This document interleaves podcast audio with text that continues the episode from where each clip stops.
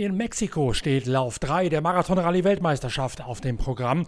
Wieder einmal eine kumulierte Veranstaltung von Autos und Motorrädern mit dem Comeback von Matthias Walkner, nachdem der österreichische KTM-Star bei der Rallye Dakar ja wegen einer Rückenverletzung vorzeitig die Segel hat streichen müssen. Walkner danach in der Reha gewesen und jetzt in Sonora in Mexiko das Comeback für den 34-Jährigen aus Kuchel im Salzburger Land. Die Sonora Rallye, eine alte Bekannte zumindest für die Motorradfahrer. Die Autos und auch die Side-by-Side -Side sind allerdings zum ersten Mal überhaupt in Mexiko am Start. Und Annette Fischer, die in der Side-by-Side-Prototypenwertung eine Yamaha fährt, ist relativ beeindruckt von dem, was dort in Sonora auf den Etappen auf die Vierradler wartet. Ich glaube, wir werden hier sehr, sehr viele Kakteen sehen. Wenn ich jetzt hier so um mich herum gucke, wir stehen gerade am Start von der ersten Stage. Ähm, ja, ist das eine super interessante Wüste. Das hatten wir noch nie in der Weltmeisterschaft, dass wir so viele Kakteen äh, gesehen haben. Und wir haben auch gehört, die sind recht gefährlich und wir sollten uns äh, weit davon entfernt halten. Ähm, die können bis zu 200 Jahre alt werden und 8 Tonnen schwer. Also wenn man da dagegen fährt, ist das äh, im Prinzip wie, als ob man in einen äh, Truck crasht. Ähm, also ich werde versuchen, das nicht zu tun und äh, wir hoffen, dass wir eine, eine, schöne Zeit hier haben.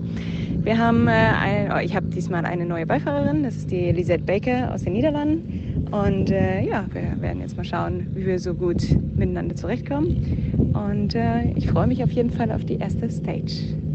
Los geht's wie üblich in der Marathon-Weltmeisterschaft mit dem sogenannten Prolog. Und dort gewinnt KTM in Form vom südafrikanischen Junior Bradley Cox die gerade mal neun Kilometer kurze Eröffnungsprüfung. Bradley Cox, schnellster vor Toby Price, der der schnellste der regulär eingeschriebenen Rallye-GP-Piloten ist, während Bradley Cox in der Unterwertung für Junioren unterwegs ist. Matthias Walkner geht sein Comeback auf der nicht sonderlich schwierig zu fahrenden Piste noch ein bisschen verhalten an. Ähm, es war jetzt die ziemlich lange Pause, eine lange Reha. Ich bin einigermaßen wieder zusammengerichtet. Wir sind jetzt in Mexiko bei der Sonora Rallye. Das ist die dritte Runde der Rallye-Weltmeisterschaft. Heute war der Prolog, ähm, 10 Kilometer lang. Der erste Kilometer war Vollgas auf so einer Drake Race-Strecke, nur geradeaus. Dann sind wir auf Schotter Erdenpisten gewechselt. Der Prolog war super, super schnell. Es ist mir ja, gar nicht so schlecht gegangen vom Gefühl. Ich habe nur zwei gewaltige Böcke geschossen, also zweimal einen, einen gescheiten Fehler eingebaut. Ich habe zwei scharfe Abzweigungen, also fast so 180-Grad-Kurven, so ein U-Turn übersehen, bin drüber hinausgeschossen, bis dann nochmal der Schnee da bleibst, umdrehst und die richtige Piste nimmst. Vergehen ein paar Sekunden, also ich hätte, ja, 7, 8 Sekunden habe ich da leider Gottes verloren. Jetzt bin ich unter Anführungszeichen nur Zwölfter. Habe, glaube ich, 16 oder 17 Sekunden verloren auf die, die 7 Minuten in etwa Vorzeit. Aber allen im Allen passt es mir. Freut dass ich wieder Rennen fahren kann, wieder Rennen fahren darf. Der Prolog ist morgen nur für die Ausgangsposition. Also ich starte dann schätze ich mal so um den fünften Platz herum, was jetzt ja, gar nicht so schlecht ist. Schau, dass ich gut reinfinde, mich wieder an das Tempo gewöhne, an die Belastung gewöhne, ans Navigieren und ja, schau, dass ich sicher ins Ziel fahre und einen Spaß habe. Am ersten echten Tag in einer Schleife rund um das Rallye-Zentrum von Hermosillo ändert sich dann das Bild an der Spitze. Toscha Scharaina, der von GasGas zu Honda gewechselt ist, übernimmt mit dem Tagessieg Platz 1 in der Motorradwertung. Zweiter wird Daniel Sanders Chucky auf der GasGas und der Chilene Pablo Quintanilla auf Rang 3 vor Comebackmann Matthias Walkner. Erste Tag wieder Rennfahren war super, super lässig. Ähm, es hat irrsinnig viel Spaß gemacht. Die Gegend in Mexiko, wie ich gestern schon gesagt habe, ist echt extrem cool. Wir sind halt so, so, eine, ja, so hügelige, sandige Straße dahin gefahren. Es war alles dabei. Es war tiefer Sand, es war Fischfisch, es war dann einmal richtiger schnell Schotterpisten. Zum Schluss eher wieder so, so eine erdige Pisten, du mit 160 durchgefahren bist zwischen, zwischen den Wald und, und war ganz schön tricky, weil ja, die, der Lichtschattenwechsel bei der Geschwindigkeit, dass du dann kein Loch übersiehst oder so, es war ganz schön herausfordernd. Das hat sich so angefühlt, wie wenn ich, wie wenn ich mit doppelter Geschwindigkeit irgendein Computerspiel spielen würde. Also es war so viel zum, zum Schauen, so zum Aufmerksam sein und zum Aufpassen, dass schon sehr, sehr spannend war.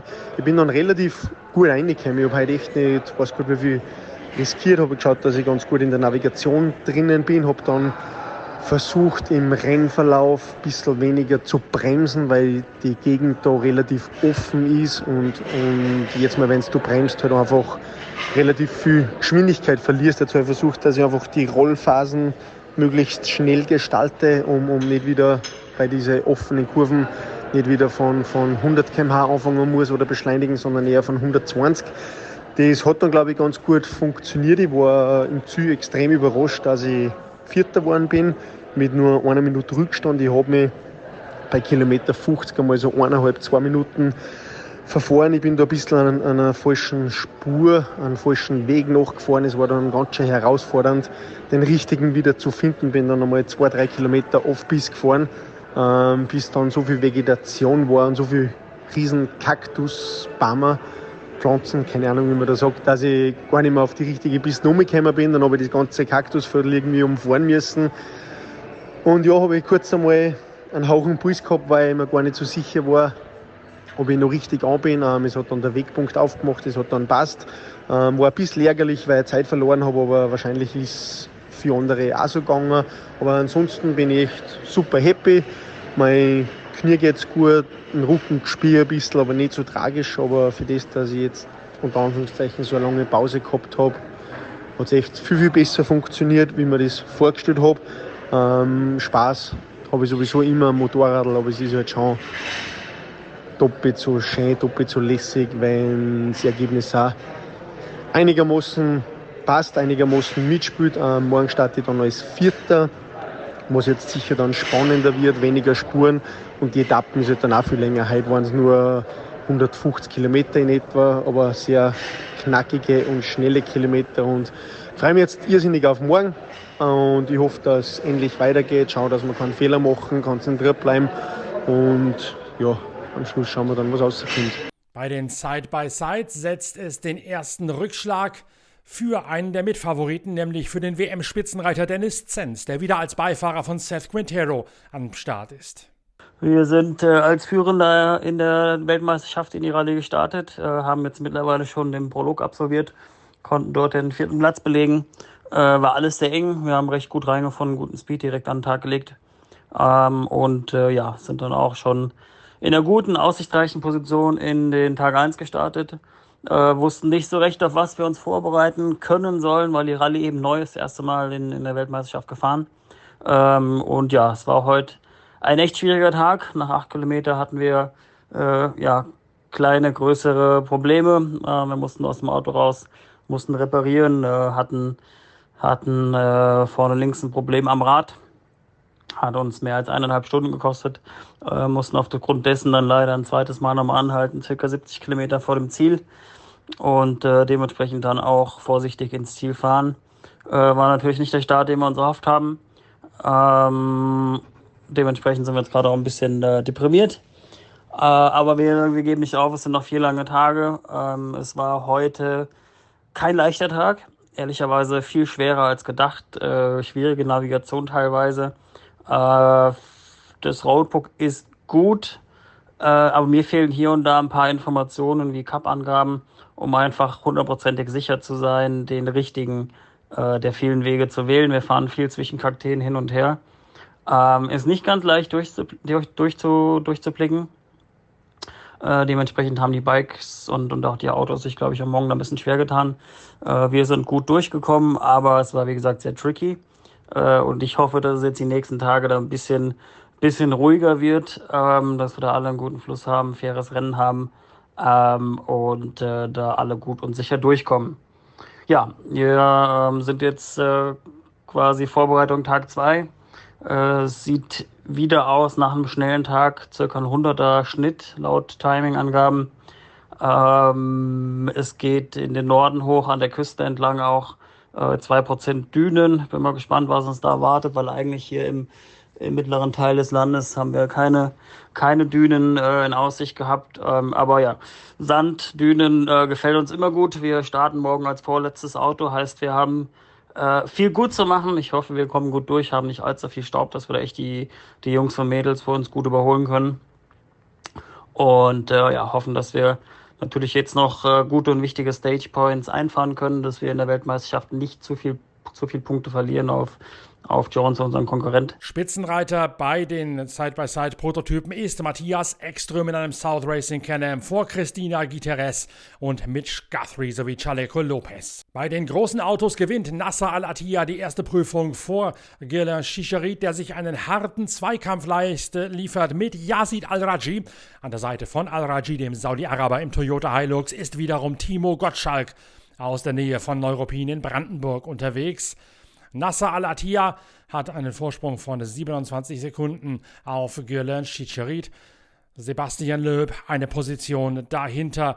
Und Sebastian Halpern im Mini von X-Raid auf Position 5.